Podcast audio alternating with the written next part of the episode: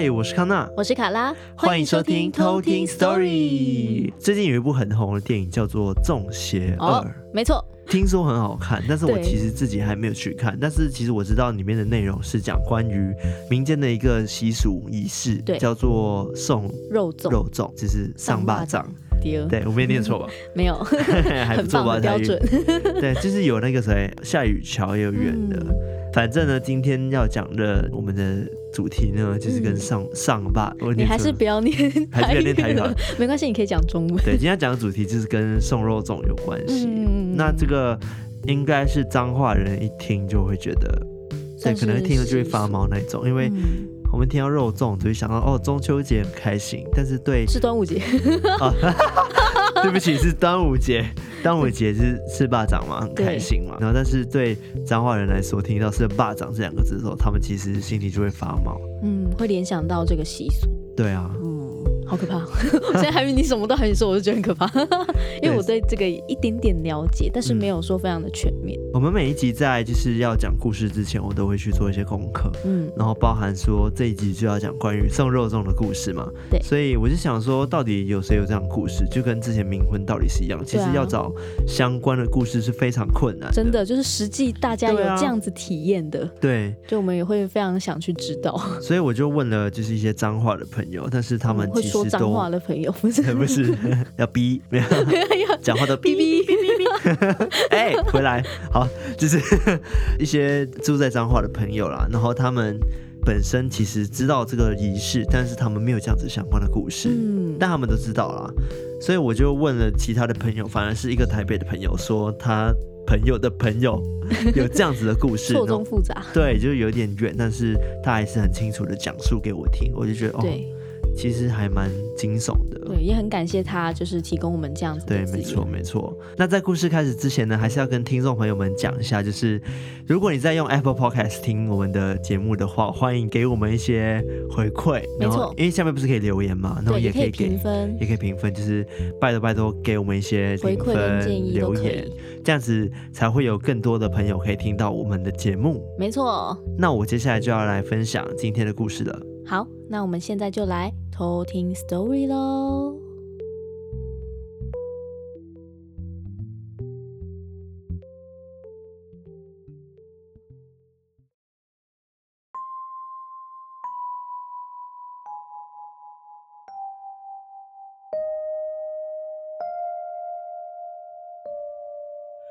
我今天要讲的故事呢，是我朋友的朋友的故事。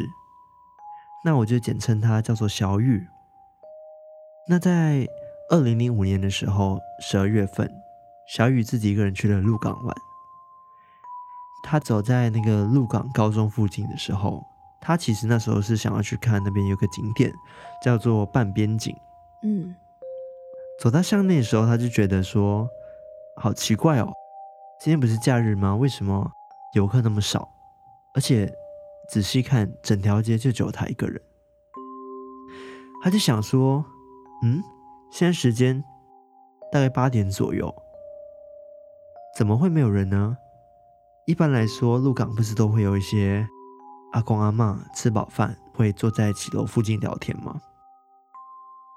这时候呢，天气没有很好，当时是有点下着一点雨的。那因为天气又有点冷，他就一直抖。”所以他这时候只能就是躲到某一间店面的骑楼下面等，希望可以避避雨。嗯，蹲在骑楼旁边的时候，他就再仔细的看了整条街。不对，不只是没有人哦，很诡异的是，每一个家的窗户跟门都是紧闭的。他想说：“我是来到了鬼城吗？怎么会这样子？”嗯。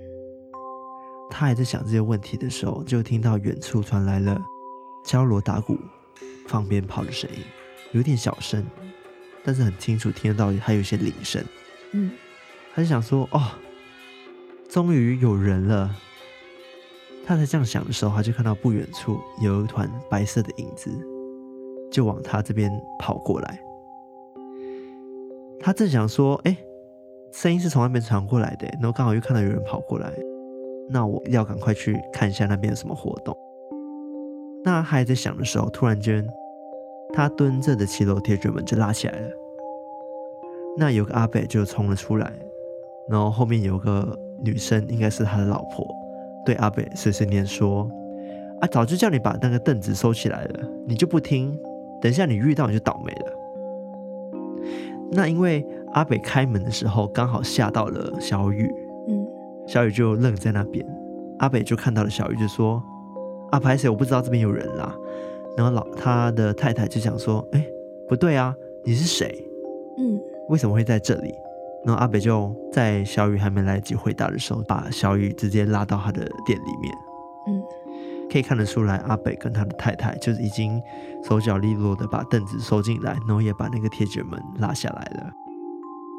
这时候呢，店内其实是有一群人的，这一群人看起来都是游客，大家的脸色都。有点苍白，然后有点严肃，正想问发生什么事情的时候呢，他就听到了铁卷门外有人在哭。那因为听到的不是只有他一个人，而是大家都听到了，所以现场的气氛就变得非常非常的凝重。众人听着那个哭声，大概持续了两分钟，非常难熬，因为那个哭声听起来很悲伤。嗯，然后又有一点恶心，是女生的哭声，是，其实那种声音会让人发自内心的觉得很凄惨，很凄惨，然后很悲伤，然后一听就会全身起鸡皮疙瘩那种。之后呢，他就听到了敲锣打鼓、跟放鞭炮的声音，还有刚刚讲的铃铛东西碰撞的声音，就像经过他们的门口一样，越来越远。这时候大家就放松了，瘫坐在地上。小雨就想说，终于感觉气氛好像变好了，就问阿北说：“发生什么事？”阿北就说：“我刚拉你进来是要救你，因为我们鹿港有个习俗，就是鹿港镇内如果有人上吊自杀的话，当地的庙就会发给大家符咒在门口让你贴。”因为还会通报大家，这时候不能出门，要躲在家里。因为这时候呢，全鹿港大大小小的庙都会派人来围抓那个吊死鬼。嗯，所以刚拉你进来是避免你被吓到。嗯，要保护他。对，要保护你。那小雨听完之后冒了一身冷汗，原本干掉的衣服都湿的一身都是。他就想说。所以刚刚镇上都没有人，那我刚刚看到一团白色的人影往我这边冲过来，那是什么？在屋内有大概五名大学生，那他们就是一起结伴，等到就是整个仪式结束之后才离开。后来呢，因为他们大家都有一个共同的念头，就想说我们要赶快回家，嗯，所以大家就互留了电话，也成为了朋友。但是呢，大家都很有默契的。没有再提起鹿港这件事情，所以如果你哪一天也去鹿港的话，你发现苗头不对，我劝大家记得要赶快离开。这就是我今天分享的故事。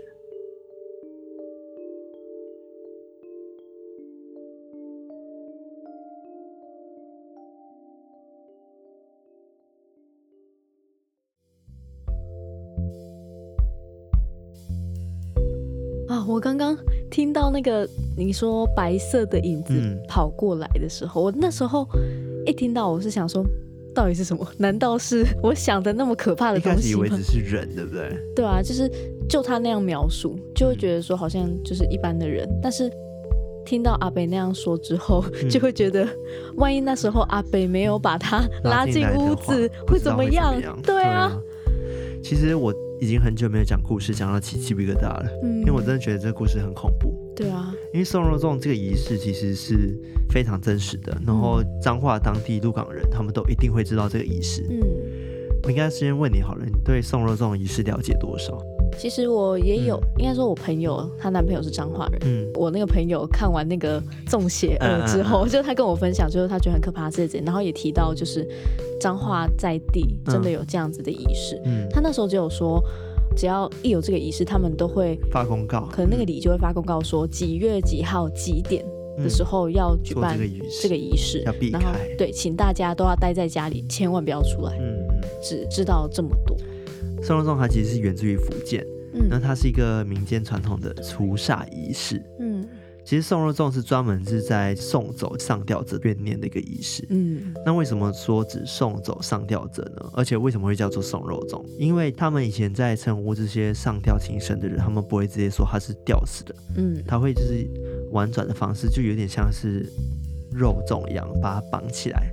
一串一串，一串一串，对，所以他们会以这个方式来称呼这个仪式。以后端午节不好过，知道这个故事后，然后就不好过日子，就会容易联想到这个。其实有很多说法，当地有人讲说，一开始啊，他们不太了解这个习俗的时候，他们觉得说，到底为什么一直会有上吊的事件？嗯，一开始在彰化和美附近，他们有设立的一个雕像，嗯，是叫做一个织女雕像，嗯。这个雕像呢，它看起来是蛮有艺术感的，但是彰化人都其实对这个雕像其实非常不满，他们觉得它不太好看。哦。然后一半他们觉得是不祥之物。哦。因为呢，设立不到一个月就开始有送肉粽的仪式了。嗯。很多人就会觉得说，啊，会不会是雕像在作祟？嗯。因为刚好呢，雕像指向的地方是他们和美一个很阴的地方，叫做德美公园。嗯，那是谁建这个雕像？就好像是一个商圈嘛，他们可能要振兴这边啊，嗯、就会盖一些艺术品在这边这样子啊。嗯、当地的一些当地的民间发起的一个雕像。对，刚刚讲到德美公园嘛，对不对？嗯、起源是这样子的，原本有个阿公，他身体就不太好，然后子女又不要他，所以就是在公园附近上吊了。但是呢，最扯的事情是，阿公上吊之后，短短一个月内哦，就连续有五个人上吊。哇，地点都是在那个刚刚讲的公园公园附近，所以很多人讲说，根本就是这个织女雕像来之后才发生这件事情的。但是因为有些人讲说，可能只是一个巧合，然后可能织女雕像是无辜的，对啊。刚刚只是一个部分啊，只是一个小插曲，大家会觉得这个织女雕像导致了这些人上吊。嗯，那为什么会说要送走上吊者的怨气呢？因为其实上吊啊，在所有往生者里面的怨气是非常非常重的。嗯，你知道为什么吗？因为上吊者他吊着的时候踩不到地，头也没有到天，对，这时候他就卡在中间，所以他不归天也不归地，天管不了，地管不了，所以他的魂魄就只能留在阳间。嗯，因为上吊的人原本就有一些执念或者是一些怨念在，嗯，所以他们会只能留在阳间，嗯，报复。或者是抓交替，他可能本身已经有怨念了，然后又是以这样的方式就离开人世，所以变成说一直在阳间徘徊的怨气的鬼。对，因为刚刚讲到，就是因为天管不了，地也管不了，所以他不会上天堂，也不会下地狱，嗯、所以就是他只会卡在阳间。嗯，所以这时候他可能就只能靠抓交替，嗯，来转世之类的。嗯，那送肉粽这个仪式其实很阴，就是很常听到别人说生人勿近。因为你一不小心都有可能被煞到，嗯，就是曾经就有好几起，就是因为铁齿，嗯，然后不太相信这个仪式的人，然后就在那边看热闹啊，结果之后就离奇身亡了，太可怕了吧？对啊，那一般举办的时间就是晚间子时，就跟刚刚故事有点不一样了。刚刚故事好像是八点，但是其实也好像也有早一点的，呃，有些老师就觉得说，其实最好的时辰就是子时差不多十一点左右，晚间十一点左右。因为一般是比较晚的，所以比较不会妨碍到周遭的民众。嗯，就也要可能入睡了。对，然后再来也是那个时间是灵气最重的时候。嗯，所以如果你是旅客啊，或者是路人，你不知道今天有仪式，那你今天正面遇到了这个送肉粽队伍的话，你就可以先闪到旁边去。然后，而且你要面对墙壁哦，你不能看。哦，就是即使是、嗯。可能像刚刚小雨一样，就是在外面的时候，嗯、如果没有地方可以进去的话，对，也要面对墙壁。对，而且如果队伍经过你之后，你不是就能走喽？嗯，你是必须要跟着队伍走完这个仪式。哦，就是变成嗯，像要加入那些敲锣打鼓的行列吗？对，因为它就是有点像是你要一起把这个人送走哦，不然你中途离开的话，你就会被吓到，或者是这是一个不祥的动作。嗯，而且在跟着队伍走的途中，你也不能讲话。哦，你也不能喊任何的名字，嗯，因为这是送死者最后一程，结束之后，你再去庙里就是求个平安符，然后晋升就可以了。哦，就是等于说在队伍里面的时候，嗯、你也不用跟着敲锣打鼓，对，就是没有什么工作，但就是就跟着走，跟着走完，一个以一个尊敬的心态去送完死者最后一程。嗯，其实他们是去烧那个往生者，嗯，他们的一些遗物，从尸体被发现的附近的庙宇开始，他们就会开始做法，然后他们会规划一条路线，将那个吊死鬼。嗯的冤魂送出海，主要是避免说亡灵的怨气一直在附近，然后不消散这样子。嗯，所以会留在人间抓交替。嗯，当地的庙啊，就会有一个法师去扮演那个钟馗的角色。嗯，因为钟馗是鬼王嘛，所以跳钟馗的仪式其实就有点像是在抓鬼。嗯，所以他也是唯一镇压那些非常重的煞气的一个鬼王这样子。嗯，所以。也要修行够深的人，其实才能去扮演钟馗这个角色哦。如果你法力不高强的话，可能自己也会被反扑。送走是好事嘛，但是他们要不要走是一回事哦。所以如果他们不愿意走的话，就刚刚讲的，他们就会反扑。没有像钟馗的这样子的法力可以去压住他的话，就会送不走他，对，送不走他，就会继续被抓交替这样子。嗯、就是有个法师就曾经就发生这样的事情。嗯、那鹿港人其实。都会很认真的讲说，哎，这件事情不是开玩笑的，他们都会真的会去避开，嗯，因为不止法师，真的是也有旅客，尤其是小孩子，嗯，小孩子最不懂事，对啊，然后曾经为了要去看热闹，想说哇，敲锣打鼓放炮到底是什么，坚持看到底，结果隔天就车祸死了，是一个小孩，好可怕，对啊，很难去解释说这些煞气或者是这些仪式。无法解释的现象啊，嗯，对啊，对啊，因为因为你很难讲啊，真的就那么巧合，嗯、那么不幸吗？对啊，但这样我觉得有点太衰了吧？就如果是像小雨那样，就是事先也不知道，可能当地有这样的习俗，嗯，也刚好就是那个老板有拉门把他拉进去，不然真的不知道他会发生。哦，有人提出这样的疑问，啊、但是其实那些队伍啊。他们也是人蛮好心，如果他们看到路人的话，已经发现他在那边，他就马上拉他说：“赶快跟我们走。”嗯，就是他会跟他讲说：“你跟我们走完这样子。”然后当下其实都会跟着走完了，因为你会想说他有点严肃，就是认真的跟你讲说：“呃，如果你不走完的话，可能会发生什么事情。嗯”当下其实你就会跟着走了。但听起来刚刚小雨的情况好像非常的危急，对，他已经都跑过来了。对，小雨情况是比较特殊一点，因为他。对那个白色的东西，他可能就是刚刚讲的鬼魂，或者是那个煞气，啊、所以他刚好是被阿公救到了。对啊，来不及吧？所以我觉得很这风险太高了吧？嗯，因为他那个仪式是在他在很远的时候就听到那个敲锣打鼓的声音嗯，嗯，可能还正在准备送他出海的中间。嗯、对啊，但我还有一个疑问是，为什么送到海上之后就不会回来？其实，在送海之前，他们会燃烧，就燃烧那些遗物。哦，对对，就是你刚刚说的，可能绳子或他们、嗯、对他们绳子。嗯、那其中中间有个仪式，我等下再跟你讲好了。嗯、我先继续讲刚刚的仪式的过程。嗯，曾经有一户人家啦，他就是有四兄弟。嗯，那他连续三个兄弟呢，就在家里都上吊自杀了。嗯，所以有一次呢，他们就来办了这个送肉粽的仪式。他们也去问神明说：“哎，这个要怎么送？一次三个？”嗯，然后神明也坚决说一次直接送三个。嗯。那因为送三个，你也能想象说那个煞气到底有多凶？对啊，double triple，对 triple，所以当时他们就经过的每个路口，嗯、然后跟门户发那个符咒给他之外呢，各地方的大庙的神哦，都会被请来在各个路口上面挡上。哦，从庙里再移到街上，对，移到那个街上，就是比如说他走直的，所以左右的那些要封起来嘛，所以他都会移在左右的路边。嗯，主要是因为那个煞气很凶，而且有三个。对啊，所以他会怕说那个煞气会乱窜，把它集中在那个街上。对，所以为什么每个人的家或者窗都会紧闭，然后又贴上符咒？嗯，就是不要让它乱窜这样。对，因为他们就是怨气很重，所以他们有可能会因为这样子窜进谁的家里面。嗯有点神奇，对不对？超级可怕。对啊，那就是在送肉粽仪式开始之前呢，他们会先到那个往生者的家里面，然后他们会拿鸭血，就是真的就是鸭子哦，然后割开他们，哦、然后镇压所有轻生者碰过的所有的物品，就包含可能还衣物啊，嗯，然后可能一些桌子椅子啊，嗯，都需要哦，因为鸭有这个意思嘛，就是压着的意思。哦，对，所以会用谐音。对，这个、我刚刚想说是麻辣火锅里面、嗯，当然不是丢 那个鸭血在上面，而且要卤过。对，就是他们会为了要镇压这些煞气，所以他们会用鸭血。